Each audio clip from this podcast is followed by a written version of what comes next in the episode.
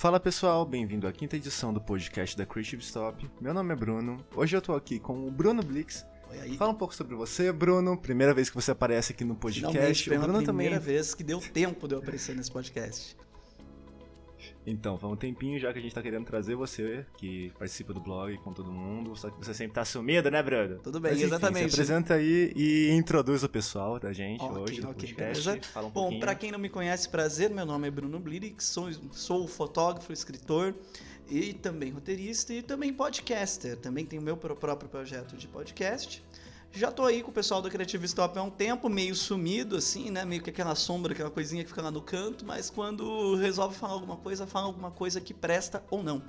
É, e hoje aqui, né, pelo menos nesse, nesse ilustre episódio, eu tô aqui com o pessoal aí da Depre Records, meu. O pessoal que resolveu é, abrir sua gravadora, começar a produzir de forma independente todo todo o seu som, todo, tudo, tudo que se trata de música, é, com esses caras aqui que a gente conversa, tá? Então, meninos, por favor, se apresentem aí pro mundo, pros nossos ouvintes. Olá, terráqueos! Eu sou o Gustavo Pasqualin, é, sou guitarrista e é basicamente isso. Fala aí, Gustavo. Você gosta de comer um feijão? Um feijão com arroz, um feijão com macarrão, um feijão com pão? Ui, a, a pergunta é que não Hum. pode se calar, cara. O arroz é, é por baixo ou por cima? É, por cima, por favor. Por cima? Ah, ok. Mas também a gente tá aqui junto com o Gustavo, o Rafael e o Igor. Rafael e o Igor também se apresentam aí. Posso eu? À O vontade. pessoal tá tímido hoje. Ah, então tá bom, né? E aí galera, sou o Igor Nogueira, é, também sou guitarrista, sou músico faz uns 10 anos já e sou um dos cabeças aí da Depre Records. Fala um pouco sobre você também, Rafa. Olá, gente, eu sou o Rafael. É, Rafael Calé. É, eu sou eu sou compositor, escritor, é, designer e arquiteto. Tenho aí o meu, meu som também aí pela Depre Records. É, me autoproduzi, fiz minha capa, escrevi um livro que tentou virar um disco e ainda não virou. Legal, Rafa. E, pessoal, é, me conta um pouquinho aí, como que veio a ideia da necessidade da criação do selo da gravadora? Conta um pouco de como que foi a história, da onde que veio a ideia, por que que vocês resolveram criar uma gravadora? Qual era a necessidade de vocês no momento? É, quer começar, Rafa? É, eu acho que tudo começou com o Gustavo vindo falar comigo que Na real foi, foi o contrário, mas tudo bem. É que a gente devia arrumar um, um lugar pra tocar e pôr todas as bandas pra tocar nesse lugar. E aí, eu- todo lugar que. Enfim, eu já tive umas bandas de cover, já tentei, enfim, tocar independente. Eu sempre falei. A gente sempre conversou falou, não, os caras não abraçam música independente se você não tiver unido, assim, sabe? Se todo mundo da música independente não tiver unido. E o Gustavo veio com, é, na época, uma conversa de ter uma gravadora, que ele queria ter uma gravadora. É, ele já tá, já tava montando um estúdio já com o Bruno da Vagali. É, esqueci o nome, Avalanche. E aí brotou a ideia aí, a gente se uniu com o Igor, falou, mano, vamos juntar as bandas que a gente conhece, o pessoal que tá sempre no cenário com a gente e montar uma gravadora. Ver o que eles precisam e como que a gente pode se publicar, assim. Isso aí bem bacana, cara. E como vocês começaram a achar os clientes? Era bem pessoal que já conheciam com vocês, já trabalhavam com vocês? Como que foi assim o processo do desenvolvimento, comecinho assim da Cara, gravadora A mesmo? gente começou a achar a galera pra trampar junto. Meio que no começo foi meio que por afinidade, assim, sabe? Tipo, de. A gente pegou o pessoal que tava no mesmo corre, assim, e. E falou, pô, vamos juntar essa galera aí, que é uma galera massa. E aí a gente coloca todo mundo junto pra se conhecer, trocar ideia e tentar fazer um trampo. E aí a gente meio que tentou definir um nicho, né? Meio estranho falar isso, mas a gente tentou definir um nicho pra. O nicho hoje como que tá? Qual é que vocês geralmente trabalham? Cara, a gente tá pegando bastante coisa alternativa, assim, meio que de post-rock, meio que um indie, assim, sabe? É que é uma merda falar indie também, né? Porque indie é qualquer, qualquer É, coisa vai hoje em dia. definir o que que é indie, afinal, né, hoje em dia. Então, Né? cara. Tipo, indie, tipo, hoje em dia indie é Aurora e a indie é bandinha de garagem. É post-punk. Strokes, tá ligado? É Strokes, tá ligado? Os dois, os dois é indie. É, os dois são né? indie, né? Exato. É porque é, o, o indie criou esse conceito de, de. criou esse gênero, né? Através do termo de indie de independente, né? Ser independente, né? Sim. É, e daí o Isso. pessoal acho que definiu isso como um gênero de música, assim. É, Não porque sei até que ponto isso é as bandas certo que ou eram não, né? tendência, né? Tipo, uma- as pequenas gravadoras, né? Que eram, tipo, meio que tendência. Tipo, uma- era uma tendência a né, né, cair na- em determinadas gravadoras, determinados estilos de bandas, de artistas. Aí no final Uhum. é, acabou, tipo, meio que virando tal da turma do indie, do independente, da mesma forma que o pessoal do. Por exemplo, a galera que foi, tipo, ser fruto do indie, que só se inspirou numa galera que, na verdade, às vezes não, é nem, não tinha nenhum gênero musical, às vezes era uma coisa só experimental, virou indie mesmo, né? Sim, velho. É, tipo, eu, eu lembro muito da. Quando fala disso, tipo, eu lembro da Lana Del Rey, aí, tipo, a gente dá uma olhada, tipo, e hoje em dia tem a Aurora, tem a Lorde, essa geração de cantores, Uhum. né? É, de qualquer total. maneira, eu acho que o indie ele veio, ele propagou muito forte assim por causa do MySpace também. Sim, né? Tipo, vamos lembrar, tipo, que o Arctic Monkeys, por exemplo, surgiu, no- surgiu lá, né? Também, né? Eu lembro, eu lembro que eu conheci o Arctic Monkeys no, numa paginazinha de, do Orkut que me levou pro MySpace. Nossa, É, Sim, o, o- a gente tá e velho. o debut álbum deles foi, um, um- foi o álbum do gênero mais vendido até hoje, né? O, Sim. o álbum debut do. Ah, aquele. Whatever People Say, I... É, whatever people say I am, but I'm not. É, isso. Fudido, fudido. E pra vocês, assim, tipo. Vocês definiram, definiram essa coisa, esse nicho, né? Vocês estavam comentando sobre nicho. Ah, tipo, pra vocês verem essa questão de, de verem esse nicho, né? Você, verem essa Uhum. galera que se juntou.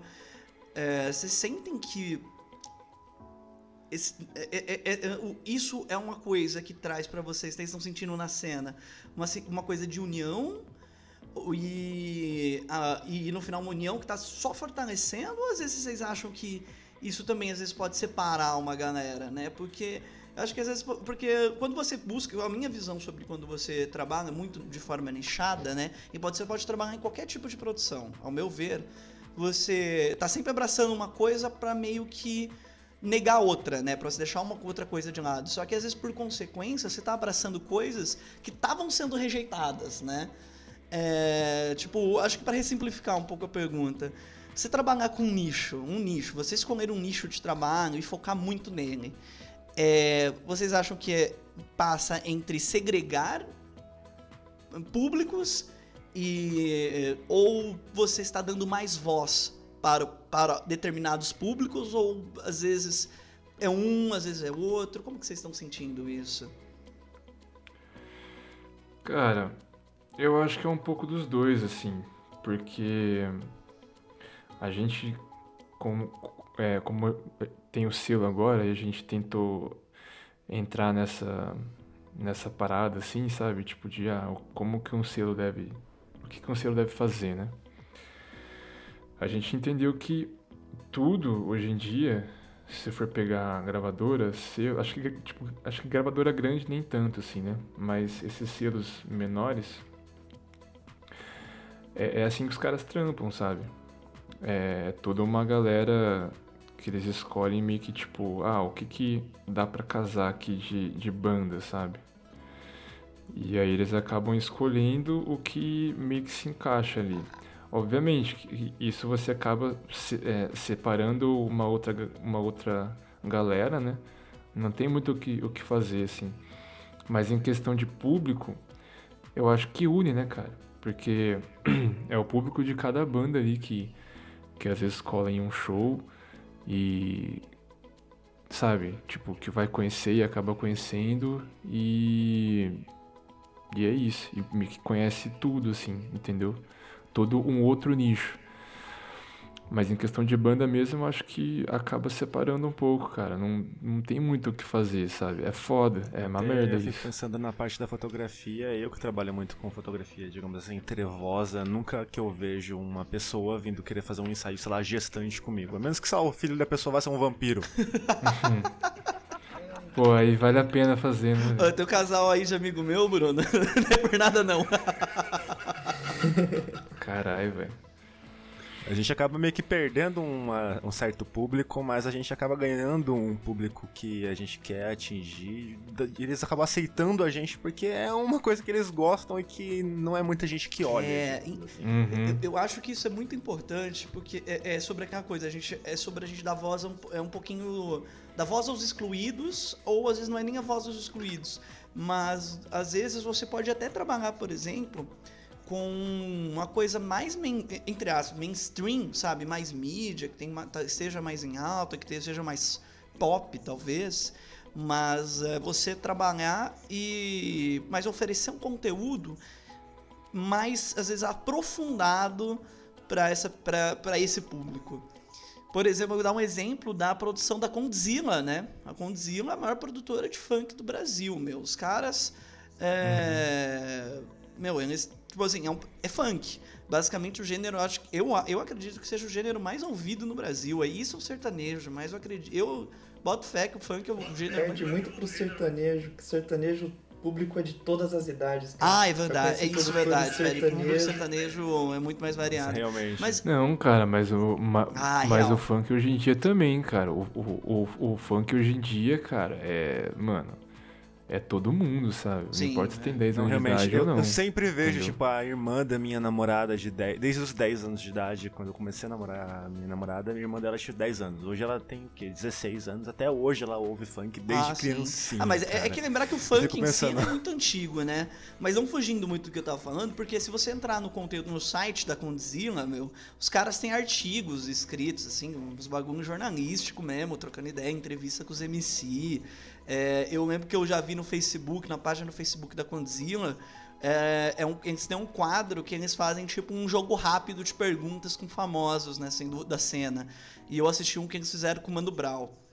É, esse que eles fizeram com o Mano Brown tal, e tipo, eram umas perguntas muito, por exemplo, é, tipo, de óculos, mano. Eles perguntaram, você prefere Juju ou old school?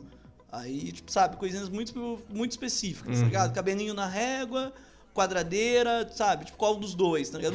Eram coisas muito específicas. Então, quando você nicha, você pode, eu acho que eu, eu sinto que ah, nichar o seu público é você tanto abraçar uma galera que tá carente de conteúdo, tá ligado? Que tá carente, que não tem conteúdo, que não tem gente produzindo, que tem gente fazendo, que estão carente de coisas, você produzir pra esse, para esse público, pra esse nicho, ou você pegar um nicho que já é- tá em alta, entendeu? E aprof- se aprofundar nele. Sabe, você entrar de cabeça, cair de cabeça mesmo nele e trazer um conteúdo mais rico, mais aprofundado tal. Mas eu acho que você tem que conhecer também o seu nicho. Eu, por exemplo, eu não conseguiria trabalhar com funk, que não é um gênero que eu escuto com frequência. Então eu não conseguiria nem produzir alguma coisa pra eles. Eu teria que fazer um estudo pra poder produzir pra eles. Sim, sim. Já esse nicho que a gente escolheu é um nicho que a gente já tá inserido. E juntar o pessoal que já tava nesse início, igual o Gustavo falou, foi muito simples, porque eles já estavam nesse nicho que não tinha ninguém pra colher eles. Aí a gravadora veio justamente até pra colher isso. Sim, muito bom. Esse cenário independente, ele no Brasil ainda, ele tá desaparecendo.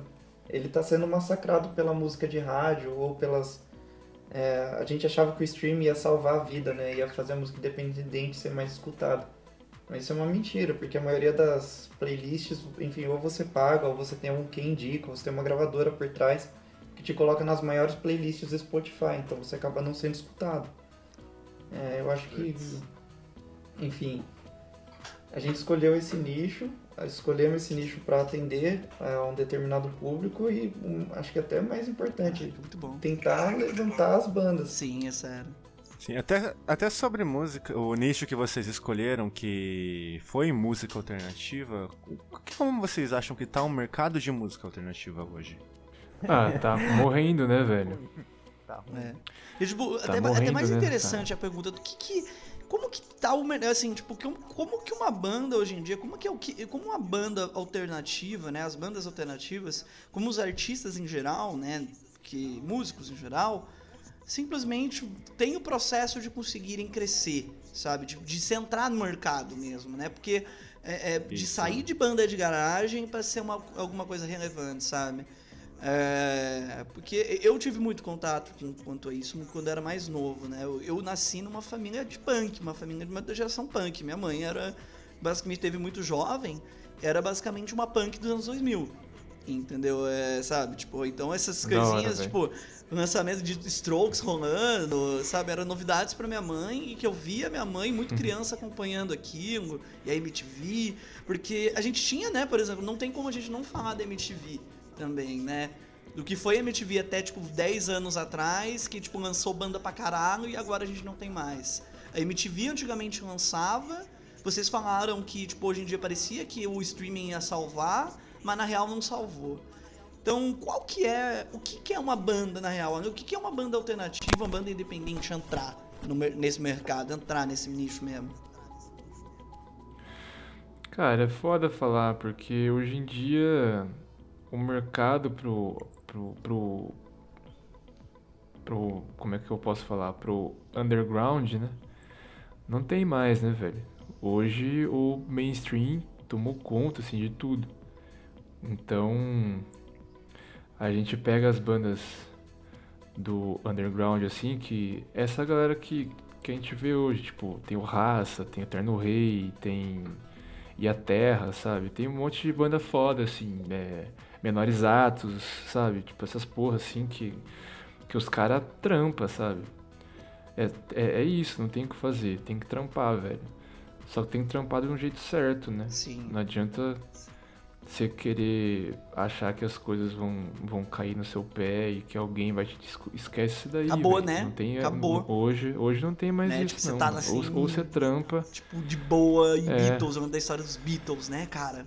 Que eles, É, o- os caras tava tocando lá, os caras não eram Beatles, eram de Blue Beatles, aí um maluco falou, ó, esses arrombados aí, vem cá que vocês vão ficar ricos. E os moleques virou É, se foi. Ah, não tem mais nenhuma factory, nenhum Andy Warhol pra tornar você o Velvet É verdade.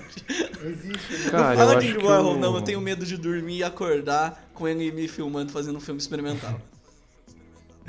Quem conhece essa piada, é- essa piada é de nicho, que só quem conhece. Agora que eu moro com o Bruno, esses dias eu tava gravando umas coisas aqui em casa e ele falou, pô, cara, agora não vou mais ter medo do Andy me gravando, eu vou ter medo de você no meu quarto do Andy gravado. totalmente, totalmente, cara. Mas é, velho, eu esqueci o que eu tava falando. Eu ia falar de alguma coisa, de sei lá o quê.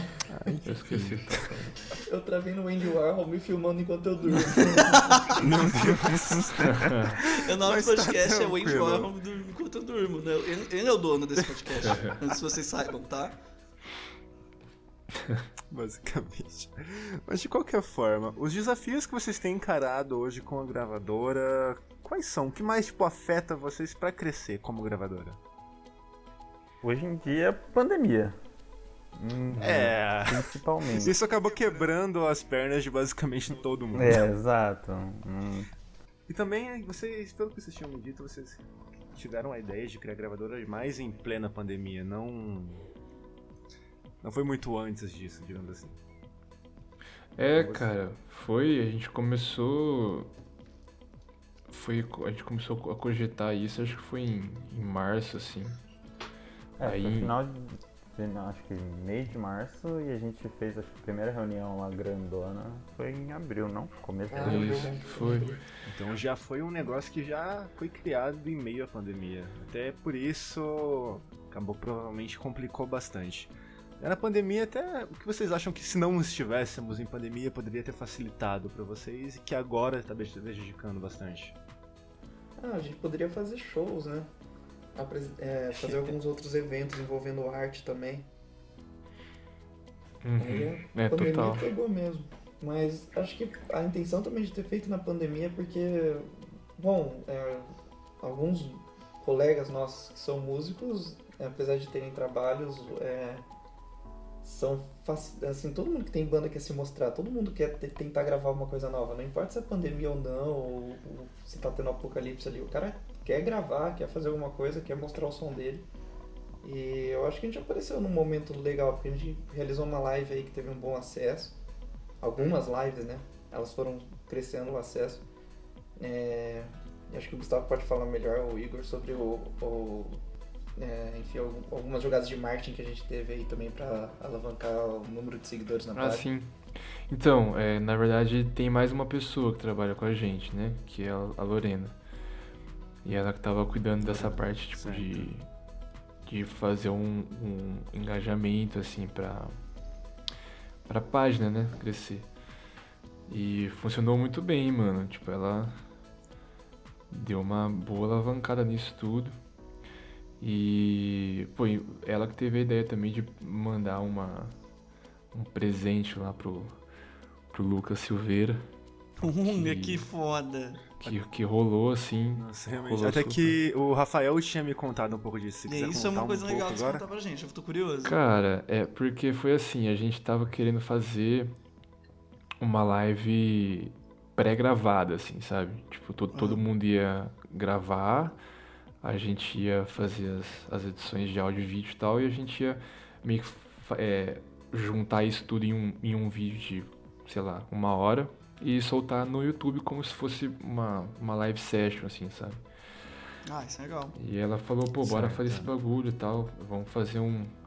Tipo, já, já que não, não tem como fazer um evento fora, né? Em alguma casa, a gente faz esse, esse rolê pela internet mesmo. Tá todo mundo fazendo, vamos fazer também. Eu falei, não, demorou. E aí no meio dessa, dessa pira toda, ela veio com a ideia, ela falou, mano, é, é porque assim, nesse, nesse meio todo de, de, de, de, de pandemia e tal, é, o Lucas ele tava com uma. Com. Tava com. com- Um canal. é, ele tem um, tem, um, tem um canal lá deles na, na Twitch que ele. é, acho que é de, é, de quinta-feira de madrugada ele, ele, ele escutava a- as bandas dos, dos, dos, dos subs lá, né? Da, da, da Twitch. E aí tinha. Certo. Tinha como você A banda dos Oi? fãs. As Isso, e aí tinha como você mandar os sons lá pra eles, né? E aí acho que alguns amigos nossos chegaram a comentar isso, mas eu acabei não dando muita bola, né? Aí eu vi que o pessoal da, da Carvel conseguiu fazer esse rolê. Aí a gente falou, falou, pô, vamos mandar também, né? Aí eu falei com o Igor, ele fez o corre lá de mandar. E aí é, o Lucas chegou a, a conhecer também, né? A nossa banda, que é Terra Mãe e tal. Então ele tinha é, escutado já duas bandas do selo, né? Que é a Carvel e a Terra Mãe. Aí com, com isso eu fui falar com a, com a Lorena, né? Falei, ó, cara, o, o, o Lucas lá viu a banda e tal, né? Ele gostou, não sei o quê. Aí que ela veio com a ideia. Aí que ela falou, mano, e se nós, tipo, fizer esse evento e mandar uma caixa, assim, tipo, um press kit pra ele com, com cerveja, uns bagulho pra divulgar o selo. Aí eu Nossa, falei, ah, bom. mano, não vai dar certo, né? É, já é tudo pra dar aí errado, ela mas. falou, não, velho, vamos, vamos fazer e, tipo, a gente descobre o endereço dele, olha as pira. Eu falei, tá bom, velho. aí a gente começou a, a correr atrás disso. E aí tem um brother dela que parece que já foi gravar lá com o Lucas, lá em São Paulo. E ele tinha o, o endereço dele. Aí a gente montou uma caixa super foda, assim, com, com, uma, com uma cartinha e tal. E aí eu, eu tenho, um, tenho um brother meu que trabalha numa cervejaria aqui em Campinas e ele, ele me arranjou as, as cervejas e uma transportadora. Aí ele meio que pagou do bolso e falou, não, velho, eu vou dar um help pra vocês aí, Aí, vamos nessa. foda. Aí ele pagou, só que tipo assim, mano, a live ia rolar no sábado, né? E aí a gente mandou nessa nessa é- é- essa caixa pra ele e tal, e era pra ter chego na, na sexta. É, de fato chegou na sexta caixa. Só que o que, que aconteceu, cara? Nesse endereço que, que, nós tinha, assim, é, tinha um, um. Acho que era um CEP que era um CEP de uma, de uma outra casa que o Lucas morava. Então a caixa chegou lá. Só que, tipo, aí, tipo, tinha um cara lá, mano, aleatório, assim. E ele pegou a caixa, tipo, acho que ele achou, né? Falou, mano, o que, que é isso aqui, né, velho? Só que o cara foi muito gente boa e guardou o bagulho, deixou lá, tá ligado? Aí meio que passou o evento e nada, né? Tipo, aí, tipo, a gente falou, ah, mas eu acho que o Lucas viu a caixa e cagou pro bagulho, né? Só que não. Aí, tipo, passou sabadão, domingo, acho que segunda-feira era feriado e tal, ou terça, não lembro agora. Aí, enfim, aí eu lembro que esse meu amigo que, que fez o corre da transportadora conseguiu falar com os caras. E os caras voltaram lá, pegaram a caixa e levaram na casa certa. Nossa, que da hora. Aí ele recebeu na quarta-feira. Aí foi que, tipo, eu tava aqui de boa e os caras começaram a mandar mensagem. Ô, velho, olha lá o Lucas, no stories do Lucas. Eu falei, o que aconteceu, velho? Meu Deus. E aí ele falando de nós, assim, tipo, ele que da abrindo a caixa e tal. Cara, colocou no Instories. A gente recebeu acho que 300 seguidores assim. Nossa, foi muito Que, que rápido. bom, cara. Isso é, É, velho, bom. foi uma. Pessoal começou a seguir, assim, velho. né? O, falando do Lucas Silveira, né? Tipo, quando a gente tava falando de, de- sobre nichos, ele é um cara que, se você. Quem acompanha né, o trabalho de produção do cara, né? Ele é o cara que. Pô, tipo, sei lá, eu, eu considero o rei do emo no Brasil, né? Eu, eu particularmente, eu acho que, tipo, ah, se existe um Uhum. cara do Ah, emo mas- no Brasil, Lógico. é o Lucas Silveira. E, mas também é o cara que produziu o último som da Manu Gavassi, né? E que, tipo, porra, estourou, tá ligado? Sim, sim. Cara, não, eu, eu, eu, me, eu, eu me arrisco de falar que dá pra falar que talvez ele seja o novo Liminha, sabe? Mas é meio, sei lá, não sei. Fica- É, não sei, cara. Eu acho que ele. Eu já vi ele falando algumas vezes já que ele meio que. é, tirou essa, essas amarras assim, de só produzir rock, assim, sabe? Ele queria experimentar uma, uma coisa, coisa nova, assim. Ele começou a pegar pra fazer. Eu né? não vou falar que ele tava precisando de dinheiro, porque, né? Gente, precisar não É, precisa, dinheiro não. ele- Não, é, dinheiro ele tem, cara. Tem, mas Dinheiro faz pra lógico que faz uma grana, né? Que imagina que bar- barato não é uma produção com ele, obviamente. É, eu acho que Com não. certeza. Não sei também, não sei. Eu, eu vejo o Lucas como é, uma grande figura agora pra- da nossa geração, assim, desde a época do, Sim. do Fresno até agora com os lances novos dele de produção. Eu acho ele uma grande figura da nossa geração. Outra grande figura, assim, já falando abertamente, que fez o alternativo, pelo menos do lado da MPB, dar uma brilhada. Fora o Los Hermanos, né? Que, bom, deu uma puta de uma Sim, sim, fez. Talvez o Los Hermanos seja a galera Com que certeza. lançou o- meio que tipo Los Hermanos, o Cansei de Ser Sexy, o, o Mop Top. E o Mop Top foram a galera que meio que lançou né, o alternativo brasileiro, o indie brasileiro, Uhum. né? Vivendo do ócio. Vivendo do ócio, meu Deus, eu, eu posso, eu posso dizer pra vocês que, o- que, que o Jajá Cardoso lia meu blog, hein? já deu uns, uns, bagu- uns likes no, no finado Google Plus em textos meus. É, agora a gente tá com bandas como o, o Terno Rei, o, é, o Raça, como Sim. o Gustavo já falou, mas assim, pro lado, uma coisa que me surpreendeu foi. Eu tava acho que em 2012, procurando música brasileira pra ouvir, enfim, tava vendo alguns artistas que estão lançando disco naquela época. E eu ouvi o Cícero. Aquilo lá eu falei, cara, isso é um, um novo cenário, assim, pra Ah, mim. cara, você, você, você me lembrou. disco sábado, que o cara grava homemade, faz a própria produção. Eu acho que isso que começou a ala- alavancar um monte de banda também, que grava em casa e. Enfim, não tá se preocupando muito com uma super produção, uma super gravadora. E acho que isso é o alternativo brasileiro que tá nascendo também. Sim, isso é, isso Sim. é fato. Mano, você, você lembrou o que eu ia falar, velho. Daquele, daquele assunto lá de Falei. não esperar ser descoberto por ninguém. Eu acho que o Cícero foi o último cara que conseguiu ser descoberto por alguém. De- de- depois dele, é tudo ralação mesmo, cara. Que ele lançou. Mas o cara ralou muito pra ser descoberto. Ele, cara. ele lançou o, o, o, o Canções no, no, no Facebook, né? Lá em 2011, 2012, sei lá. Sim. 2010, eu acho. É, eu acho, talvez não último, meio que na minha geração, eu lembro do Rubel também, que foi meio que o mesmo ro- rolê também, assim, que tava meio que no mesmo rolê. O Cícero, o Rubel e Sim, essa, sim, turminha, velho. essa turma da nova, dessa É. primeira geração da tal da nova MPB. Essa, essa última leva aí, né? Do, de 2010 e 2011. Isso, é a última foi leva essa- que a MTV essa- passou clipe, Isso. né? Sei. É, essa, essa, essa galera aí É, basicamente. simplesmente colocar o som na net e bombar, assim, velho. Sem, sabe, sem muito esforço, assim. Eu, eu vi uma outra pessoa aqui, eu não sei como que ela fez a produção, mas hoje, inclusive, eu baixei o. Ainda não ouvi, mas baixei aqui no Spotify um disco do Ana Frango Uhum. Elétrico. Sim, sim. Incrível. Eu, eu sigo um, um crítico musical chamado Needle Drop, que eu sempre discordo das coisas que ele fala, mas eu sigo ele justamente por causa disso. E ele de repente tá fazendo crítica lá do disco do Joji, do Ana Frango Elétrico. Eu Caralho, falei, no mesmo "Mano, rolê, né? O eu conheci. É, O Joji eu conheci que ele foi um fenômeno na internet, né? Sim, era o Pink músico, Guy Mas tal. o Ana Frango, Sim. é, mas a Ana Frango Elétrico eu fiquei. "Ah, Não, completamente. é pessoa, uma música cara, bem progressiva e tal, completamente brasileira, né? E é muito disso, mas é a prova que, assim, no- no- nos nichos, do- no- na música independente brasileira, a gente tem coisas comparadas a, a tipo, sabe, a esse patamar, entendeu? Gente tipo Joji, que Malemar já com alto estágio, e Ana Frango Elétrico, que é uma música extremamente específica. Nossa, quem gosta de Ana Frango Elétrico é porque gosta de rock progressivo de verdade, assim. E Uhum. e coisas desse tipo, né? Eu como. É, é, é, Você falando, tipo, meio que, por exemplo, de aleatoriedades, vamos lembrar que a, a Bjork, ela já discotecou MC Brinquedo numa balada em Nova York, entendeu? É um outro exemplo de onde o alternativo, o independente, a cena Deus. independente brasileira conseguiu chegar. É, cara, é muito louco, né, mano? Nossa, realmente.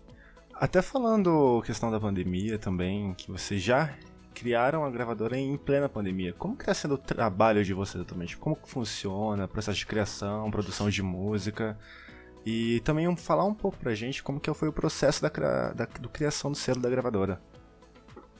O processo agora na pandemia, bom, a gente conseguiu fazer lives. é, quando algum artista lança um single, alguma coisa, a gente sempre disponibiliza na nossa página no Instagram. A gente oferece uma cartilha aí que a gente definiu que são os serviços que a gente consegue oferecer agora, de imediato. É, Isso aí. alguma coisa, Igor? É, a gente também fez algumas parcerias com estúdio, algumas coisas assim. Pra... Sim, os- A ideia é para facilitar para as bandas que estão dentro do selo para ter um, um tipo de gravação com um profissional que a gente conhece e confia, sabe? Ter um profissional Sim. e tentar ajudar também financeiramente essas bandas, né? A gente forma, tenta formar uma parceria de uma, de uma forma que fique bom para os dois Com lados. certeza, um, uma, uma parceria com ajuda financeira pra banda assim que tá começando, com certeza deve ser uma coisa É, incrível, tu- cara. tu- Que banda geralmente, porque eu já ouvi Até- falar um negócio, né? Banda, você nunca começa no zero, você começa no negativo, geralmente. É, você você não só você não só começa como vai ficar pra sempre no negativo. Não tem como você sair disso. Você você que tá ouvindo esse podcast quer ter banda e, e se você quer achar que você vai ser rico um dia, velho, já para por aí e, e, e trampa. Só só isso, velho. Só trampa, só trampa e fica e fica quietinho e vai que vai, mano. É, vai virar qualquer outra coisa. Cara, vai virar programador pra ficar rico, cara. É, o Igor é, velho. O, o, o, o, Igor tá Eu sou, quase. pro- eu sou programador, O Igor tá sou quase ficando rico. Eu sou rico. Cara, eu- E aí, meu xará? É muito bom. Até, até o selo da gravadora abriu algumas portas pra vocês, seja de mais trabalho, networking, conhecer pessoas que podem ajudar vocês, tanto em projetos, alguma coisa. O que, que trouxe, assim, de Novos novos, horizontes, horizontes? na criação do selo? Cara, é que o pessoal que a gente fechou parceria, assim, que a gente tá trocando ideia pra, pra poder trampar junto, é uma galera que a gente já meio que conhece, né? Até porque a gente não tá conseguindo fazer coisa por fora, assim, tipo, né? Sim. Sei lá. E, e a gente quer que isso passe logo pra poder levar as bandas pra outras cidades, outros estados, sabe? Pra poder tentar fazer mais coisa, né, cara? Sim, sim. E, e, mas e na, e na cabeça de vocês, assim, tipo, que nem. Vocês, ah, vocês todos eram músicos, assim, né? Todo mundo meio que produzia, né? Tu produzia o próprio, né? Tipo, você, todo mundo produzia meio que era o próprio, aí do nada meio que começou a produzir também o da galera, né? Produzir, é, tipo, ah, porque eu particularmente, eu na minha visão, né, no caso, isso que acontece comigo, é uma visão muito louca pra mim, muito diferente a minha visão sobre quando eu tô produzindo o meu e quando eu paro pra Uhum. produzir o dos outros. Vocês também sentiram esse, esse efeito, essa Ah, diferença? sempre tem, né, velho? Só que o que eu acho é que, principalmente aqui em Campinas, é, a gente começou a entender que se a gente não começar a fazer as paradas junto, assim, sabe? É, fica difícil, porque já tá difícil. E aí tem uma coisa que a gente tenta quebrar muito aqui, que é essa guerra do, do ego inflado, assim, sabe?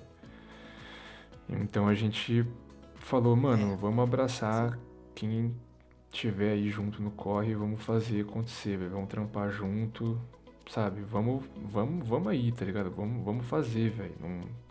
Ah, não sei, ah, não sei, tipo, não sei fazer tal coisa, não sei o que, velho. Vamos aprender e vamos fazer, velho. Tá, é tudo nosso, tá ligado? Tudo nosso. Só vamos. Make yourself, Isso, né? cara. Sempre É, que, é, é aquela ideia. É aquela ideia dos anos 90, né, velho? Do, do, do it yourself, do it together, sabe? Todo mundo ali fazendo, velho. E Sim, tipo, sim, e rolava, sabe? E eu, e eu, sei lá, eu ainda acho que rola, assim, entendeu? É só querer fazer o rolê, mano. E se ajudar mesmo, tipo, sem essa de ficar vendo o que, que vai dar, sabe? Ah, que não sei o que. Mano, vamos aí, sabe? Tipo, vai dar certo. Se não der, faz de novo, sabe? É isso, não tem, não tem muito o que fazer, Cai velho. de cabeça, né? Até isso que você falou, Diego Inflável, eu comecei a pensar que a relação com outras gravadoras aqui de Campinas, questão de competitividade, acaba sendo um- uma coisa que prejudica bastante vocês. O pessoal de outras gravadoras, como que é uma relação assim de gravadora para gravadora, gravadora com músico? Tem muita competitividade? É uma relação mais tóxica entre vocês? Como que é? Sabe, você já teve alguma experiência mais com outras gravadoras, com outras pessoas que trabalham com música pra contar pra gente? Eu não vejo competitividade Uhum. entre as gravadoras, assim, até porque o nosso nicho ele é bem específico, eu Sim, isso é um ponto legal. E eu acho que outras gravadoras. é, Qual que é o nome da gravadora aí que, que vocês conhecem? Tem a. Então, isso que é o foda. Aqui em Campinas não, não, não tem muito, eu acho, né, mano? Eu não sei nem se eu posso falar o nome dela, da gravadora aqui, mas enfim. Qualquer coisa a gente coloca aquela tarjazinha, sabe? Não, mas então, eu acho que não tem muita gravadora que tem, tipo, rolê de cedo aqui em Campinas. Eu particularmente não manjo muito assim, velho. Então. É, na, na região tem, mas eu acho que não. Acho que não tem muito esse lance de treta, não, velho. Não tem, tipo assim, eu não vejo por que ter, sabe? Porque. Eu acho que é o que, é, é, é, é o que o Rafa falou. Cada, cada sigla vai trabalhar assim, com Por nicho conta diferente. do meu sabe? trabalho hoje, Então, fotógrafo, eu vejo que muitos fotógrafos têm aquela relação de amor e ódio dependendo com uma pessoa e com outra. Tem aqueles que ficam tentando meter a faca em cima do trabalho do outro pra não fechar com ele e fechar com o outro. E tem aqueles que sempre gostam de se ajudar, divulgar o trabalho um do outro. Acaba sendo uma relação, que nem eu disse, de amor e ódio entre pessoas da mesma profissão. Com vocês, vocês Sim, acabam velho, sendo um pouco mais sim. tranquilo essa parte de produção. É, eu, eu acho mais tranquilo porque a gente consegue entender também, tipo, sei lá, se uma banda quer vir, sei lá, produzir um som com a gente, por exemplo. A gente vai trocar uma ideia e vai ver, fala, mano, eu acho que, o- tipo, o trampo que você quer fazer seria legal fazer com tal pessoa, sabe? Que é um amigo nosso, assim, entendeu? Então vai lá, faz um trampo com ele, que eu acho que vai ser mais negócio. Eu- porque eu acho massa a gente ver também quem tá junto com a gente, assim, nesse processo todo. E saber da competência de cada um, né? E saber, tipo, pô, eu acho que esse trampo, sei lá, de fotografia, eu acho legal você fazer com essa pessoa aqui, que ela é mais a vibe da banda, sabe? Ela é mais esse, nesse rolê, assim. Eu acho que tudo, é na- tudo vai na base da conversa mesmo, Sim. cara, de entender as coisas. E, tem outra coisa que assim, eu, eu não conheço muitos produtores que queiram abraçar música alternativa ou indie, enfim. Porque assim, é, eu já fui.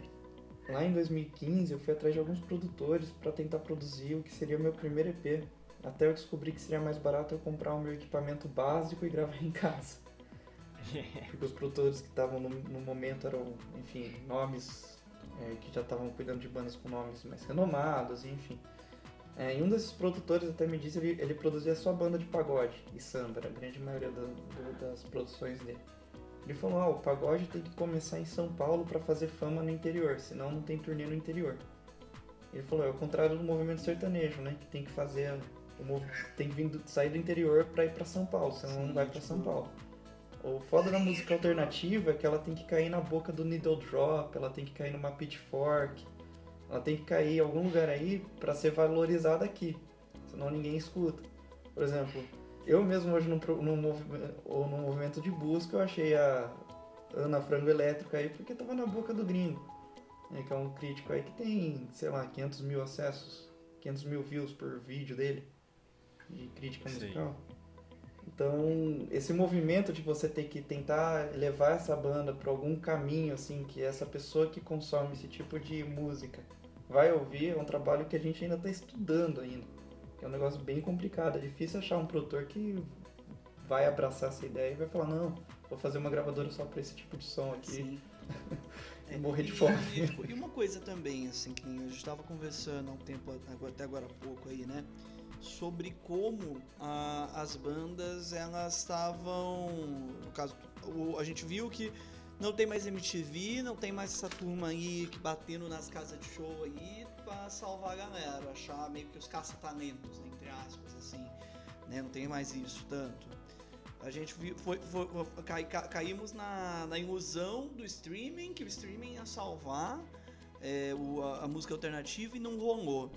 Você acha que, por exemplo, agora, depois desse momento de pandemia, posso, aí no caso em breve, aí, desse mundo novo que está surgindo agora, é, vocês acham que, por exemplo, as lives, que foi uma coisa assim que, nossa, é, foi algo tão absurdo, porque é, é, tipo, começou com um negócio assim tão, tipo, gambiarra que a galera pegava o celular, pendurava ali, as bandas iam fazendo, os artistas iam conversando, os artistas iam Opa. tocando, e quando a gente foi ver do dia pra noite, é, as lives começaram a se tornar grandes produções. É, sabe, a ponto que por os caras, eu lembro de um live sertanejo, os caras pegaram um pedaço da fábrica da Ambev e foram lá e, tipo, sabe, fizeram. Vocês acham que a, as lives têm o potencial de ser talvez uma coisa que vai dar pelo menos um respiro para música alternativa, para os artistas independentes. Lembrando que, por exemplo, a gente teve até casos como, por exemplo, como a Ana Vitória, que estavam cobrando, fazendo, já cobrando pelo acesso à live.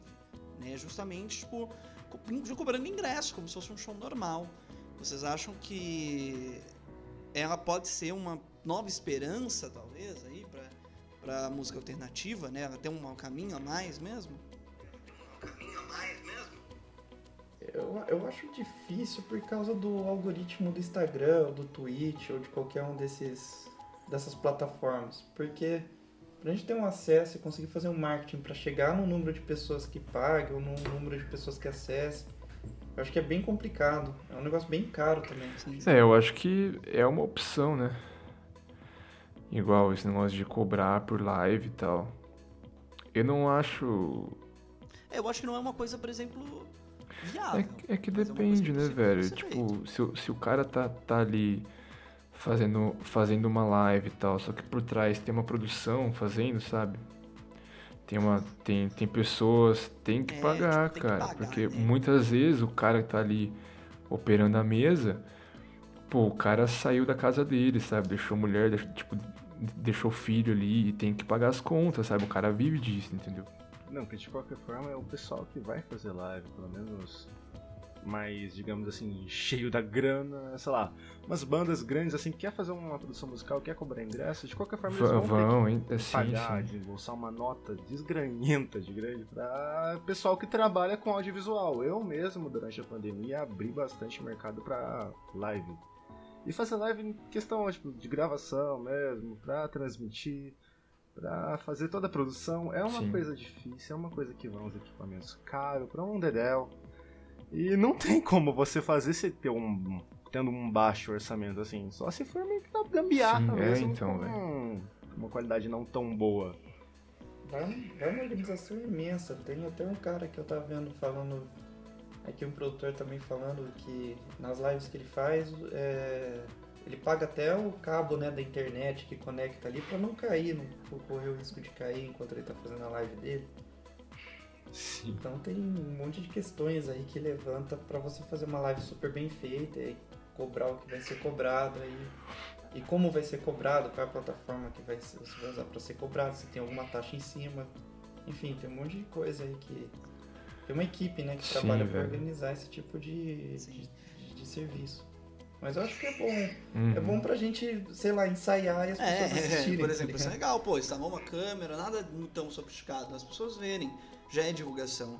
Mas eu fico refletindo, por exemplo, com o mundo pós-pandemia, esse mundo pós-pandemia, que não só, por exemplo, de a gente criar essa tendência nova, mas que a gente pensar que a sociedade vai mudar. Eu fico, eu fico com medo, cara, porque eu, eu faço a minha vida, eu fiz a minha vida na noite, na, é, em eventos, em baladas, eu fiz minha vida nisso, sabe? Eu faço minha vida nisso até hoje. E eu fico com medo, tipo, de olhar e chegar, tipo, as pessoas. Tudo me indica que não, tudo que eu tô vendo não, mas as pessoas terem mais medo, sabe? Por querer, por exemplo, ir para um lugar com aglomeração. Então, talvez. Eu, eu acho que daqui em breve as estruturas de shows né, vão ser diferentes. Não vai ser mais a mesma coisa que era antes, né? Pelo menos isso eu acho que vai mudar. A gente, ao- aos poucos, a gente vai criar novas formas de se apresentar, novas formas de casas de shows, novas formas de fazer o show. Aí eu tava pensando justamente sobre isso das lives.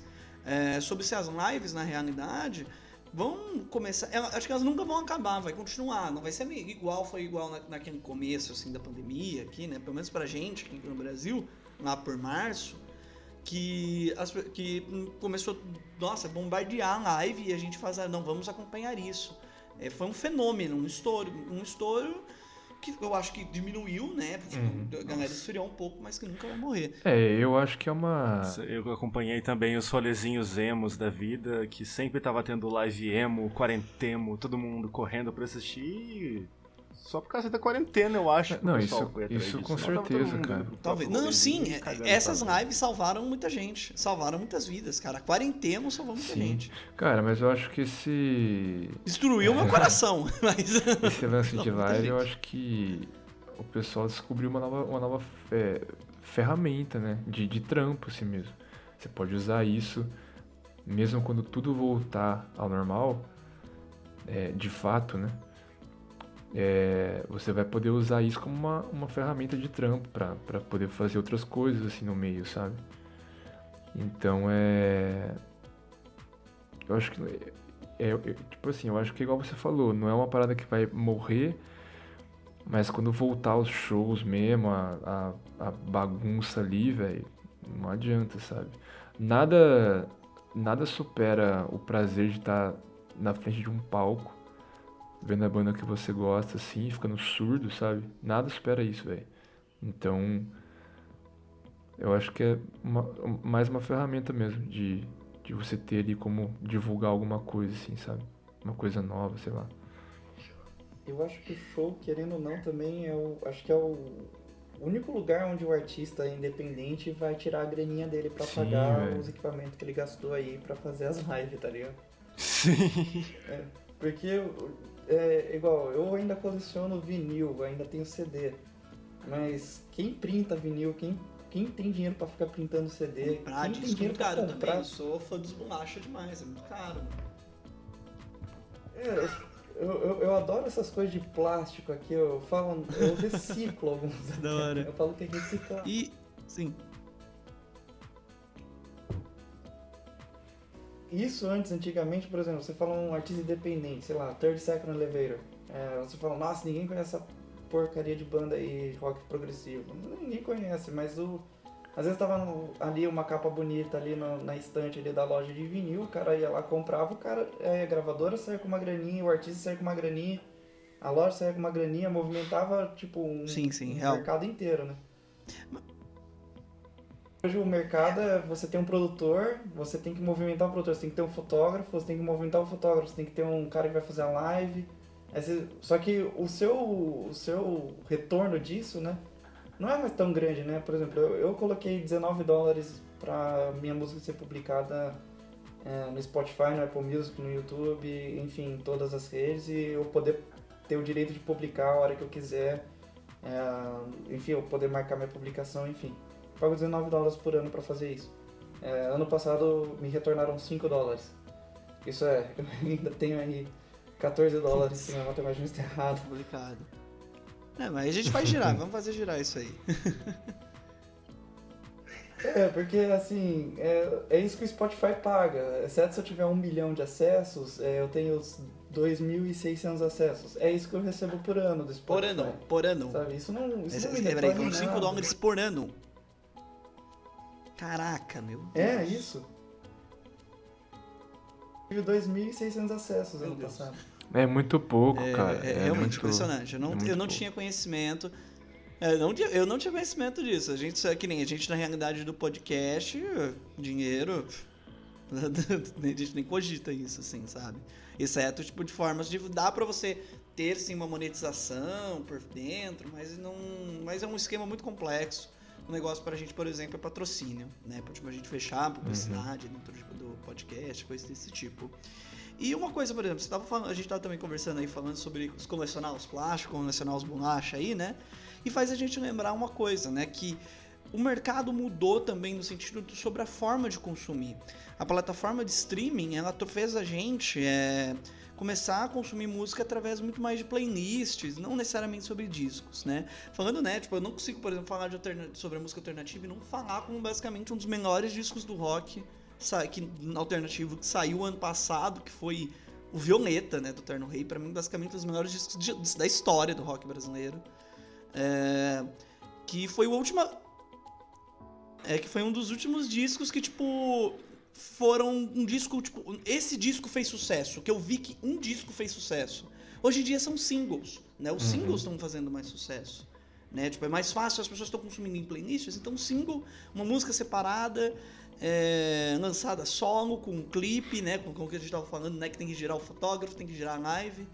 E, como, e, e nessa realidade, onde o disco não é mais tão consumido, isso sendo uma coisa recente, como que vocês veem isso, né? Por exemplo, para você produzir bandas que vêm de gêneros até mais antigos, né? Não tão, atua tão atuais, vêm de ondas mais antigas e trazer, né? Essa nova forma de consumir, né? Fazer, vender, né? No caso, essas bandas de uma nova, dessa nova forma. Como vocês veem isso?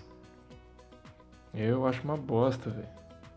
Isso me machuca um pouco. Você É, é triste, eu, eu, eu me dói também, cara. Eu, eu amo ter disco, falar, tipo, eu, eu adoro falar sobre o disco do artista. Por exemplo, eu não tenho playlist salva no meu Spotify, eu só tenho o disco. Uhum. Então, é, é, é triste porque assim, eu, tem que explicar para as pessoas, porque não é todo mundo que é, tipo, fascinado por música. As pessoas, na verdade, só querem música, sei lá, pra ir pra academia, pra ir até o trabalho, pra ouvir enquanto trabalha. Elas não têm essa necessidade de conhecer o artista ou saber de que disco é, o ano, enfim. Mas assim, é pro artista perder um pouco aquela, aquela é, não vontade, mas você tem que pôr um single ali porque você sabe que aquilo vai vender e aquilo vai quebrar possivelmente a ordem do seu disco. Que às vezes acaba Uhum. a ordem do disco. É, as pessoas não entendem que o disco é como se fosse um livro, o disco, o artista está numa fase dele, ele quer contar uma história dele, ou ele quer falar sobre um determinado assunto nesse disco. É, as pessoas não conhecem isso, não é? elas não sabem que ouvir só aquela música num disco é como se você pegasse um livro qualquer, como se você pegasse um Mob Dick e lesse só um capítulo ali. É basicamente isso. E pra mim é muito doloroso, assim, quando eu vejo. é, eu gravei um disco, por menor que ele fosse, porque eu já tava pensando nisso. Eu acho que a Terra Mãe, que é a banda do Gustavo e do Igor, eles também pensaram nisso, ter um disco menor com sete faixas. Pro pessoal poder ouvir o disco inteiro e não ficar com aquela exaustão de que ficou 90 minutos Sim. ouvindo ele. É um disco de, sei lá, meia hora e tal, que todo mundo tem esse tempo aí pra ouvir. Ah, eu acho, eu, eu, eu particularmente eu fico até meio chateado quando eu vejo, por exemplo, a minha música O Farol tem mais de mil acessos e minha música O Barco tem Nossa. 50, tá ligado? É um, é uma- um negócio assim, foge assim, sabe? Eu falo, nossa, mas ninguém parou pra ouvir o disco, tipo, eu penso, 50 pessoas ouviram o disco, né? Porque só 50 pessoas passaram Ah, sim, é, as pessoas só o pegaram, por exemplo, que tá top ranqueado lá no Spotify. E eu vi consumiram nessa como single, né? Sim. Então eu acho, por exemplo, né, meio que no artista que quer publicar um disco. Hoje em dia, talvez o disco, lancei um disco, um álbum, né? Nasceu num álbum que geralmente dura 40, 50, uma hora, um disco. Hoje em dia, o EP, né? a gente não vai ter mais tanto disco, mas a gente vai ter mais EPs, né? Mais discos pequenos, mais compactos, né? 15 minutos, 20 minutos, 30. Você acha que no final esse pode ser um caminho, né? Uma segunda opção para a gente não ficar caindo só, né? Só vai ficar lançando música solta uma vez por mês e um clipe por ano e, sei lá, cinco clipes por ano, achando que, tipo. É, e fazendo, né, dessa forma, né? Como se fosse. Realmente meio que de você pegar, consumir e jogar fora, né? Não um produto duradouro, mas sim que você pega, ouve e passou pra próxima. Eu acho que depende muito do, do artista ou da banda já, sabe? Porque tem muita artista e banda Sim. que já tem um público é, consolidado ali, né? Então eles não, não precisam meio que fazer isso, sabe? Vamos por pegar um exemplo do próprio Terno Rei, assim. Se eles lançarem um disco, que eles vão, vão lançar o quarto disco deles, né? Acho que ano que vem. É, esse disco vai ter bastante acesso. Não só um single, assim, sabe? Mas o disco todo vai ter bastante acesso porque ele já tem um público que é bem fiel a ele, sabe? Mas eu acho que isso, isso fode muito com as bandas que estão começando, né? Que não sabem o, o caminho que tomar. E aí, infelizmente, velho, é, tem que seguir. Tipo, tem que dançar conforme a música, velho. Se, se, se a época agora é single, mano, então trampa em single, trampa em clipe, sabe? A gente acaba tendo que se adaptar ao que o mercado tá fazendo, senão a gente acaba quebrando. É, cara, e, e é isso que fode. Tem muita banda que não, não entende hoje em dia ainda como que, que, tá, que funciona as coisas, sabe? Então é meio que como você entrar no mar sem saber nadar, sabe? Ah, vamos aí, sabe? Não é bem assim, velho. Você vai ser engolido e, tipo, a indústria vai moer todos os seus sonhos e vai falar, ó, oh, você é um lixo, velho. E você vai ficar mal por causa disso, entendeu? Só que não é bem assim, né, velho? Não é. Só que não é bem assim, né, mano? Você tem que saber trampar com o bagulho. Ó, o bagulho é assim e tal, então vamos fazer assim, tá ligado? Eu acho uma bosta, velho. Eu acho que todo mundo é, deveria lançar disco mesmo. Esse, esse, esquema de, de coisas menores e tudo mais, acho que até vem como uma onda da, do próprio consumo de internet, que hoje em dia é prioritário na vida de todo mundo de ter tanta informação que você quer ver pelo menos um pouco de todas, né? Então, sim. pô, tem tanta informação. Sim, isso, sim. Eu queria ver 20. Tipo, se eu ficar uma hora e meia em uma, eu não fico. Eu não consigo ver 5 das 20 que eu queria ver, sabe? Uhum. Então, realmente, isso daí. Uhum. Você vê em vídeo, você vê a própria a onda, né? Que o Bruno comentou no começo da pandemia, teve uma onda de live depois foi caindo. Você fazia live grande, caía o público. Você fazer coisas pequenas. Vídeo começou a ter, IGTV começou a lotar. Você fazia vídeo grande no começo, não tava nem aí, pessoal. Hoje em Agora dia, também, um até vídeo... falando, até falando do IGTV, eu vi esses dias que vão começar a monetizar a plataforma do IGTV. Até quem já tem um Instagram beta, ele consegue já ver como que tá sendo o processo de monetização do GTV até para concorrer com o YouTube em questão de pessoas irem para lá e ganhar algum dinheirinho sendo produzindo conteúdo para internet. Tomara que pague mais que 0,02 centavos do Spotify. Não, por, por, favor. Eu acho que como vai ser uma coisa nova assim para atrair um pouquinho o pessoal, vai acabar pagando um pouquinho bem, mas nada que tenho quase certeza que depois vai cair de novo como o YouTube fez. Mas continua o que você estava falando dele, hum. porque eu te cortei. Não, é, acho que essa é o, é, o, é o, resumo assim da ideia. É essa onda de informação que a gente tem hoje em dia, onde a gente tem basicamente um, uma plataforma, uma internet, né? Como, pensando nela como uma plataforma, onde você tem milhões de tipos de mídia e de milhões de formas diferentes e todo mundo quer consumir o que gosta. E aí você vai, como você tem muita informação, você vai aprendendo você gosta de um monte de coisa e você quer consumir de tudo um pouco.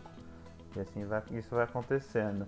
Mas eu acho que o que o Hugo falou também é muito importante. No momento que você consegue consolidar um, um público que fala, pô, eu amo muito essa banda, eles consomem, vão consumir melhor é, o seu trabalho e tudo mais. Então Às vezes é pensar num, num, num, num- Infelizmente a gente acaba tendo que pensar de uma forma que começa com EPs, singles, e aí no momento que eu ver que eu conso- consolidei uma base, um- uma base de fãs aqui, pessoas que realmente apreciam o meu som, aí sim eu mando um álbum, aí assim eu corro para um, pra algo a mais, é um, algo, um, um trabalho maior, vamos dizer.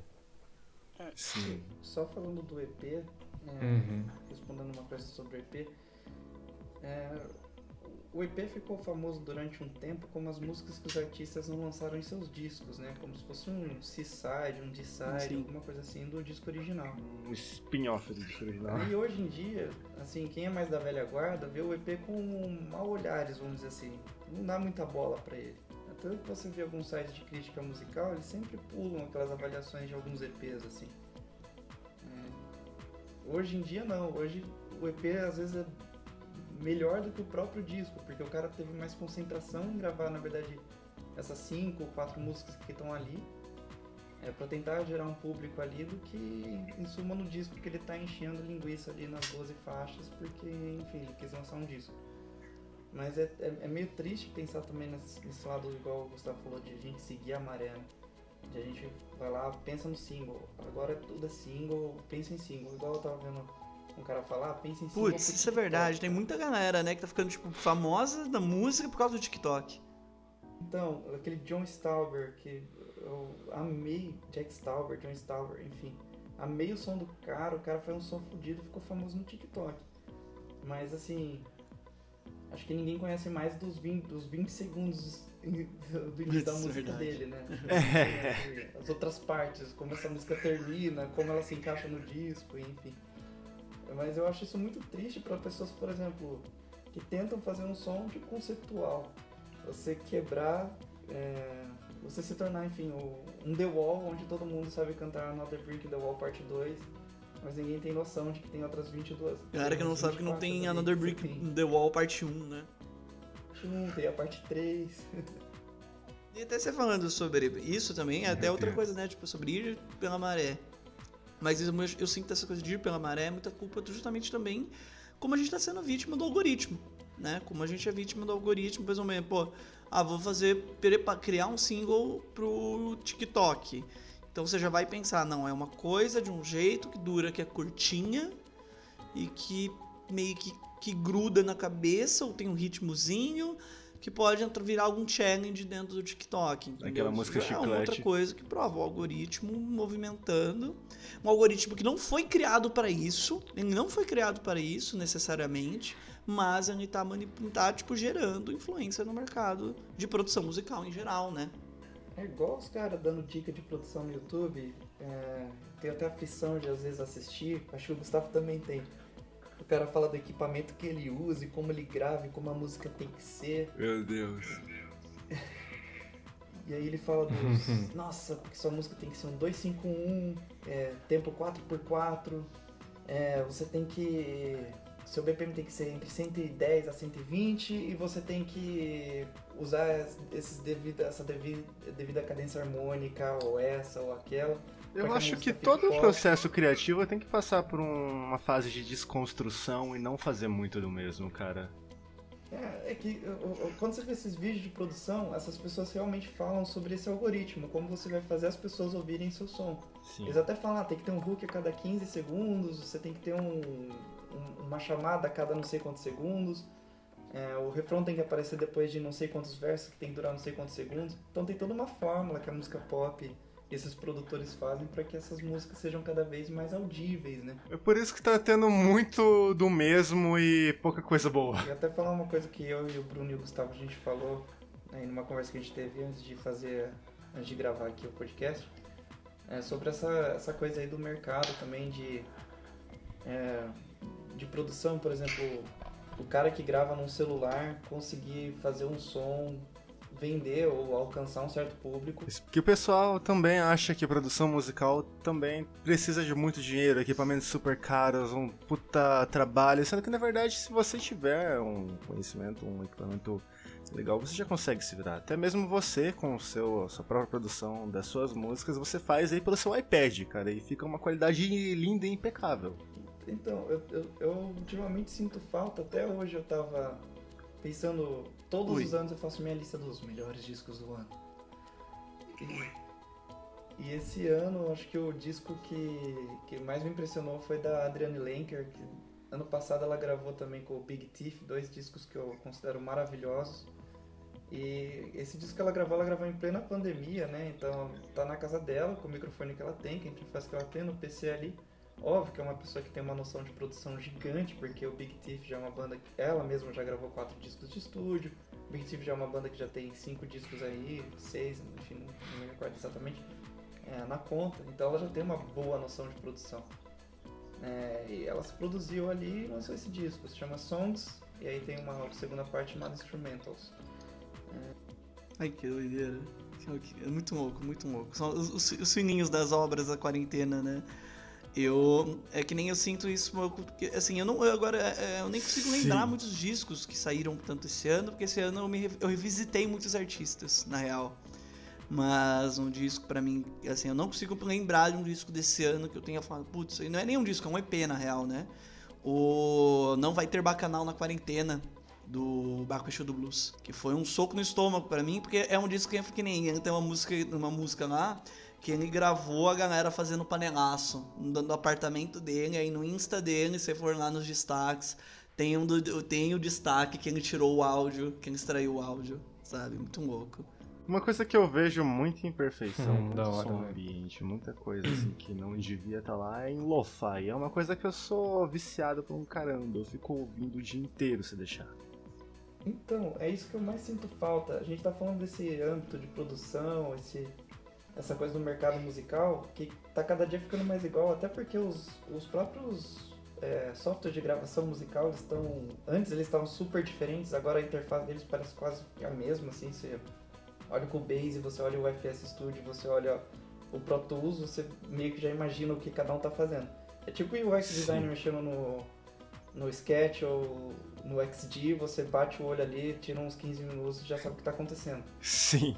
É, antes eram tudo muito diferente e de repente eles começaram a ficar tudo igual. Antes- antigamente o pessoal estava mexendo no Photoshop e no Fireworks pra fazer coisa. Agora começou a experiência do usuário, todo mundo mudando pra Figma, mudando pra InVision, Sketch, eles meio que padronizam tudo pra você basicamente saber mexer em qualquer um dependendo da onde você tá, a interface que você tá usando. E, e os plugins acabam também, nesse sentido, ficando muito semelhantes. É, o que acaba fazendo o som também ficar semelhante, o jeito de produção, às vezes. Se não for um cara que tem uma pegada, uma visão diferente, por exemplo, é, você tá gravando um, um, um som igual eu gravo. Eu, eu gravo todo o meu som usando o iPad. É, mas aí você vai entregar isso para um produtor que ele, ele conhece uma referência, ele sabe como que ele vai cuidar do seu som, é uma coisa. Aí você tem um trabalho de produção. Mas eu acho que é ficar preso naquela coisa de eu preciso no estúdio gravar, eu preciso. Por exemplo, eu tenho uns exemplos. O Neutral Milk Hotel, acho que uh, An Airplane Over the Sea, acho que é um disco que tá 10 de 10 em quase todos os sites de música. Doideira, meu. E é gravado no porão do cara, tá ligado? Sim. escuta ruído, você escuta, você escuta Animal Collective, é, Camperfire Songs, que acho que foi o terceiro disco deles, né? Você escuta a água correndo de atrás, os caras gravaram com o microfone no meio de um, é, o estalo da fogueira, essas coisas. Eu acho que eu, eu, eu sinto falta hoje em dia de um som que ele é mais vivo, ele tem uma presença mais humana. ali. Eu acho que Que isso veio parece- bastante com essa mudança do analógico pro digital. É, que não tem essa coisa de, ai, vamos sumir com esse ruído. Olha aqui, joga na estação de áudio, é, volta a fitinha, corta a fitinha, pega, cola. Às vezes a colagem não fica certinha. Tipo, eu acho que tudo, a preocupação fica tão redonda toda hora e tão redonda toda hora que parece que já cansou, sabe? Pelo menos é, é a impressão pessoal que eu, tô, que eu tenho e eu fiquei impressionado, assim, eu, é, onde eu queria chegar com isso. Ah, fiquei impressionado que esse ano, por causa da quarentena, exemplos da Adriana Lenker, que eu achei um disco fenomenal, algumas pessoas começaram a pensar, não, eu vou gravar aqui, é, vou mandar para um produtor aí que, que eu tenho de confiança e que sabe fazer meu som. E eu não vou deixar de fazer som porque eu não tô indo pro Sim, estúdio. E são pessoas que já têm nome, já têm público fazendo isso. E aí eu, eu, eu espero que essa, essa vibe da pandemia aí tire um pouco os olhares exclusivos, Os estúdios músicas e- do Drake super mega produzidas e É, a pandemia veio pra trazer bastante coisa ruim, Vai. principalmente, mas acaba que vai sair com algumas coisinhas boas, espero eu. Até a Taylor Swift gravou um disco aí, o, o Fol- Folklore, né? O Folklore aí que ela gravou. É, caraca. Esse da Taylor Swift eu não ouvi, mas eu me impressionei muito com o novo da Miley Cyrus. Eu fiquei impressionado com o da Taylor, que é bem pop, desde o Red, a gente viu o Lover ano passado, que eu achei. Ah, meu Deus. Putz, Mas eu tava ouvindo esse disco e, e, Sim. assim, eu tava ouvindo um violão, eu falei, mano, mas dá pra ouvir o. o, o ranger da, da, da cadeira até na mixagem? Eu falei, mano, ela gravou em casa. Que da hora. que gostoso. E, e você falando disso, até. um- Mentira, eu, eu falei do único disco que eu ouvi do que me impressionou esse ano foi o da, do Baco, mas a gente teve o primeiro disco solo da Hayley Williams, cara. Que foi um disco também que teve isso. Porque todo mundo esperava, pô, a vocalista do Paramore, né? O que, que a vocalista do Paramore trouxe, né? Vai trazer pra gente. Mas a vocalista do Paramore trouxe um disco indie, meu. ah, tão diferente, cara. Ninguém esperava aquilo. E até é, é diferente, assim, tipo. Eu, eu não consigo descrever, cara. É um bagulho novo, sabe? Surgiu um bagulho novo. E também. E ela vem dessa gravação, tipo. Foi, foi claramente gravado num home studio estruturado, sabe? Mas foi gravado. Mas você sente que foi ela, sabe? Ela pegou a mão do bagulho e fez o negócio. E foi incrível, entendeu? É, é isso. É o do Car Seat Headrest, enfim, tem vários exemplos aí de discos que eu acho que gravaram esse ano que foram espetacularmente, me surpreendeu nesse sentido de não, vamos, vamos fazer com o que a gente tem, né? Vamos parar de só pensar que a gente tem que sempre ter uma cambada de equipamento, uma cambada de gente atrás para poder fazer som. Isso, verdade. Se bem que também tem muita gente que acha que qualquer pessoa assim pode produzir uma música. Tipo, mas não deixa de ser verdade, na verdade. Só que basicamente o papel de um produtor, ele já vai ter um ouvido treinado, ele já vai saber as coisas. É bem melhor contratar um produtor para produzir o seu som do que você mesmo tentar se arriscar e acabar saindo um som não tão legal. Não, meu produtor é o Gustavo, ele que pode falar. Então, Gustavo, falei Gustavo. já fazendo jabazinho aqui do trabalho do Gustavo, lindo e maravilhoso. Não, é isso, é isso que você falou, cara. Não, é, é isso que, eu fa- que você falou, Bruno. É, hoje qualquer um pode produzir, né? A questão é que tem muita gente que não sabe o que tá fazendo e faz muita merda aí, né? É foda. Mas sem julgamentos, né? Acontece. A gente acho que tá. A gente faz merda o tempo inteiro, eu acho. Tá tudo, tá Eu, eu, tudo eu acho certo. que o mais importante pro produtor, assim, pro músico, eu falo assim que eu sou um- aquele cara bem chato, assim. Quando eu faço um trabalho, eu tenho que fazer a capa dele, eu tenho que gravar meu próprio clipe, eu tenho que fazer, se possível, até escrever um livro em cima do meu trabalho, eu me auto-entrevisto. É bem chato, assim, sabe? Nossa, meu filho ninguém toca.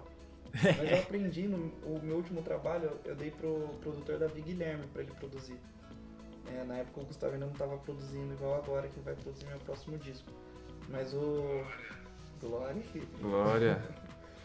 Mas o mais importante que eu senti quando eu dei na mão do Davi é que assim, é, você é um péssimo, você não sabe julgar o que você tá fazendo.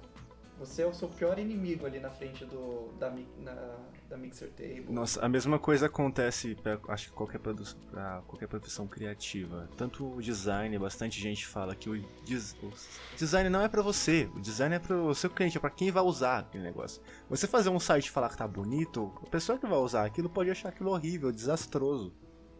Não, o ar de, o ar de fora é sempre necessário, não importa, gente. Todo o ar de fora é necessário. É, é- é uma opinião que, que, que você só vai é, assim. Eu falo assim, não, eu vou pôr reverb nesse violão aqui porque achei que com bastante reverb vai dar uma vibe louca, assim. Aí É o produtor vai ali dar louca. uma olhada que ele fala assim, olha, é, se a sua intenção é encobrir o seu vocal, tudo bem. É, eu não vou conseguir ouvir isso aqui num foninho de ouvido que eu não consigo ouvir sua voz. Aí ele já começa.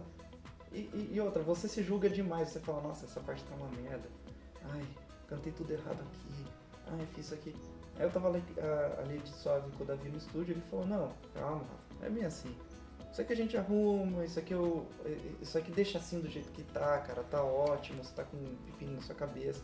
Toma um café, volta aqui depois. Toma um Aí você escuta de cafezinho. novo, que eu vou dar umas mexidas. Acabei, aqui. acabei de lembrar que você é viciado em café tanto quanto eu. É, vocês vão escutar minha perninha tremendo aí, porque eu tomei aqui um. Mas continua, continua. Certo. E pessoal, é, tava falando aí, tem disco novo pra sair? Fala aí do projeto. O que, que tem aí de novo? O que, que a Depre Records vai liberar pra nós aí em breve? Cara, mês que vem. Mês que vem não, né? A gente já tá em novembro. Nossa, o ano É foi isso? que, meu Deus. Novembro. Esse mês sai o meu primeiro Uau. single solo. Acho que em, ja... Acho que em janeiro. Janeiro? Acho que em janeiro sai o primeiro disco do Brenelli. Tá Caralho, que quase foda, hein? acabando já. Hum, Deixa eu ver. Acho que por enquanto de coisa grande, assim. Grande não. Que pode ser falado por enquanto é mais Mas ou menos de isso. lan- De, de lançamento, assim. Cara, mas é legal. A gente. É, de, de, de, de, co- de, de coisa grande, acho que é o, o, o- só o, o, disco do, do Brenelli mesmo, que é um disco, né? Um disco cheio, trampo Até dele. na produção de vocês, vocês geralmente seguem alguma referência? Vocês têm alguma referência, assim, principal pra produção de vocês? O trabalho que vocês fazem hoje? Uma coisa que você gosta de seguir? Quero algum dia chegar nesse nível. Você fala em relação ao selo? Isso. Balaclava, talvez. Balaclava, sem dúvida. A maior produtora, acho que a maior produtora de indie, assim, da América Latina, talvez, né? É, talvez. Sim, com certeza. nível de produção musical, eu espero um dia ser o Damon Albarn ou o. Deixa eu ver. O. Puta, Nigel Goldrich do Radiohead. Ah, sim, sim. Eu. Gravar um em Rainbows, hein, Gustavo? Nossa, que é o. Nunca mais. É, isso, isso nunca mais vai acontecer, velho. Isso que eu posso esquecer. Isso nunca. Foi, foi só que. Ah, não, o In- o In Rainbows, Foi né? um surto coletivo. Eu nem sei o- se tem, deve, nem deve ter nem no Spotify lá. Quem ouviu, um ouviu. surto coletivo. Meu Ainda bem, Deus. ainda Tem, cara. Não, tem. A sor... Minha sorte que tem. Não, é, eu também, cara, eu também sou muito fã do Radiohead. A gente vai ter que, tem que É um gravar, vai gravar né? um só sobre Radiohead se a gente começar a falar sobre isso, então. Ah, a gente marca uma próxima call pra falar de Radiohead. Nossa, bora, vamos falar de Radiohead. Ó, falando assim, é, pulando do Radiohead mais pra um. Por um irmão lá, pra um vizinho dele, né? Não que o som seja semelhante, mas que eles são literalmente vizinhos, né? Ambos vieram de Oxford. É, o Damon Albarn gravou o novo disco do Gorillaz, né? o- Sim, teve o disco do Gorillaz, cara, é verdade. Que é justamente, a gente tava falando até agora, a onda agora é gravar single, né? E o, o disco do Gorillaz não é um disco, eles falam que não é um disco, são uma compilação de músicas e aquilo lá são só singles que eles gravaram e produziram como se tudo fosse single. Então todas as músicas vão ter clipes, todas as músicas tiveram o mesmo, enfim, nível de produção, nível comercial, enfim, de um single. Eles estão lançando como single todas as músicas do disco. Mas tacaram num, num balaio lá e transformou em álbum.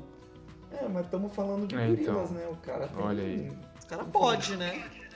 podem impulsionar aí as 12 faixas, 11 faixas aí que tá É, exatamente, cara. como se fosse single. fa- Pode fazer qualquer merda aí que vai estar tudo certo, sabe? É, isso é verdade. Mas é importante, as- mas é- eu, é, eu acho importante a- as bandas não pararem de, de produzir disco e pensar num disco. Faz, mano, faz mesmo e vai dar tudo certo. Esse é o caminho de qualquer criador, né? Eu di- diria isso pra qualquer criador, cara. Você pode, você pode criar o que É, você cara. for, cara. Vá e faça, sabe? Vá e faça. Tem que fazer, tem que fazer, velho. É, a arte tá aí, mano. Entendeu? Você ficar bitolando muito, velho, você não faz nada, entendeu? É. Então tem que fazer, mano. Isso que eu tava me Fazer. questionando há um tempo atrás. Esse pessoal que sempre tem vários projetos, projetos geniais, se você for ver, mas não coloca em prática. Fica só na ideia e quando você vai ver outra pessoa fez o que você já tava pensando. Exatamente, cara. O Rafael é um exemplo disso. Ele tinha gravado um disco. é, ele tinha gravado um disco aí, o Rafa, né? E aí ele não queria lançar. Daí o Cícero lançou o sábado. Aí o Rafael falou, nossa, perdi, perdi um disco. Aí ele ficou triste. 2012. E ele, é triste. e ele é triste até hoje por causa disso. Eu falei, falei, falei pra você, velho. Fiquei enrolando, enrolando, comecei a gravar Fica uma rolando o bagulho aí, ó. É, agora você vai ter que lançar o outro disco sábado. O sábado É. não do Cícero. Opa, já foi gravado. Vai ter que lançar o domingo É agora. domingo. Um sábado Exatamente. que não é um bom sábado. Aí completou o final de Domingo. semana. Domingo o Titãs já lançou já em, no final dos anos 80. Coisa vai vir a segunda-feira. Pode Não, ser segunda-feira. Faz, faz muito tempo já. É, é, pode ter outro domingo. Tem. é, é, o Hot Oreia lançaram uma música chamada Domingo. Hot Oreia tá lançou esse ano aí. Agora tudo deu, vai ter que lançar segunda. Tudo... E é muito bom, eu recomendo demais esse som deles. Do segundo, é, domingo. Não, e vai ser perfeito. Você ouviu o novo disco da Depre Records ali do Rafael Calé? Ah, qual, qual disco? Ah, o Segunda-feira. Segunda-feira pela Depre Records. Perfeito. A gente lança na Blue Monday. Isso eu ia fazer, eu ia soltar essa do Blue Monday. é, é, exatamente. Não tem como ser melhor. É, Não, não, não tem, cara. Genial. Ah, a primeira Genial, música eu já sei, vou dedicar ao meu vizinho, meu ex-vizinho feliz, que acordava todos os dias felizes. O nome É, dessa música é Show de manhã, Truman. Ele tava muito feliz no elevador. Não, quando a pessoa tá muito feliz, tem que ter Alguma coisa muito errada. Tem, tem que ser um robô, cara. Não, não, não tem como. Numa segunda-feira feliz, o cara cheirou pó antes de sair de casa. E, pessoal, dá uma dica final aí também pra quem, assim como vocês, quer trabalhar com música, quer produzir música. Um, dica pra quem quer começar assim na área, tanto pode ser, sei lá, dica de livro, material, siga em frente, não olhe para o lado. Não quem quer comece. trabalhar com música. Pô, aí já, aí já é estraga, estragadores de Não, Não, aí, aí, Aí não aí, eu pode, né? discordo, aí eu discordo. É a lógica, é a lógica do Bukowski. É a lógica do Bukowski. O Bukowski ele falava. é, tem um poema dele que ele fala: é, vai e faça, ou então nem comece. E ele também deixou no túmulo dele, que é uma coisa que uma galera debate, né? Ele, tipo, toda a vida dele, de pesada, de abusos. Mas aí, tipo, se tornou, tipo, foi se tornar famoso só aos 50 anos de idade. E ele deixou no túmulo dele a frase Don't try. E dois lutadores de boxe, né? Tipo, estampados assim no túmulo dele. Foi o pedido dele. E muita gente fala, né, que é tipo, fala não faça, né? Tipo, fa- é, tá escrito não faça, não faça, não tente. Mas justamente pra você, tipo, fazer o contrário. Vai lá e tente, porque você não tem que ficar ouvindo um velho morto, sabe? Então eu gosto dessa lógica. Hum, olha aí. É É doido, cara. doideira. Mas uma dica que eu posso dar é. Cara, sei lá, quem sou eu pra falar alguma coisa, mas é isso, tipo. Vai lá e faz, tá ligado? Vai lá e faz o bagulho, não fica ligando pro que os outros estão falando, não. É, faz as coisas com o que você tem, com o que você consegue fazer. E.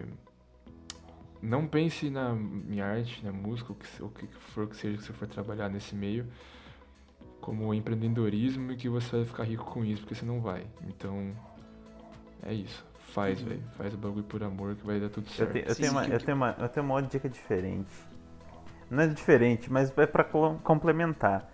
Organize-se. Faz um calendáriozinho, alguma coisa, monta as coisas, coloca a ideia no papel. Que às vezes a pessoa fica, deixa a ideia muito na cabeça, começa a criar tudo mais.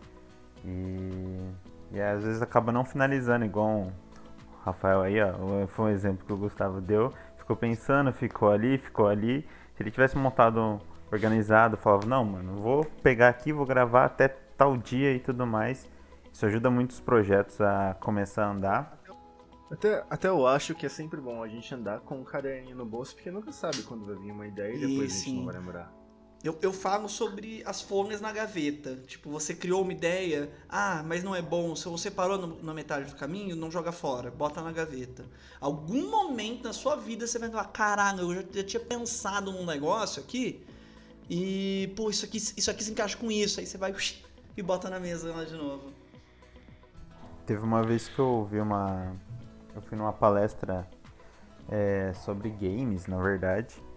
E foi lá na PUC. E aí eu tava, depois da palestra, os professores conversando. E uma coisa que uma professora falou que ficou muito na minha cabeça é. é, prazo ajuda na criatividade.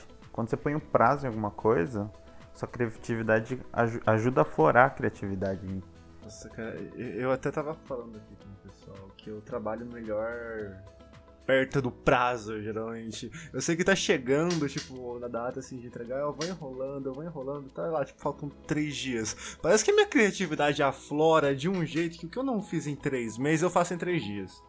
Então é, é, é bem doido isso. É, acho que por experiência própria na banda, é, eu e o Gugu, a gente fala que quando os projetos que a gente fez, álbum, EP, as coisas que saiu mesmo, porque a gente pôs no papel e, e foi seguindo, tentando pelo menos. Vai ter atraso, as coisas não vão dar certo quase nunca. Você vai colocar, vou quero lançar aqui, você vai lançar um mês depois, mas pelo menos põe. Sim, sim. É, e você, Rafa, cara. alguma dica para as próximas gerações que vão te ouvirem daqui a 60 anos? Ah, isso aqui era tudo mato.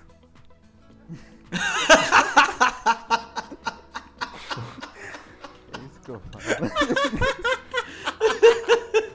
Bom. Perfeito, perfeito. Exatamente. Chegamos aqui era tudo mato, cara. É, é tipo quando eu falo que é um zero é, Exato. Genial. Então a gente tem. É, é, é, é, isso mesmo por hoje, gente?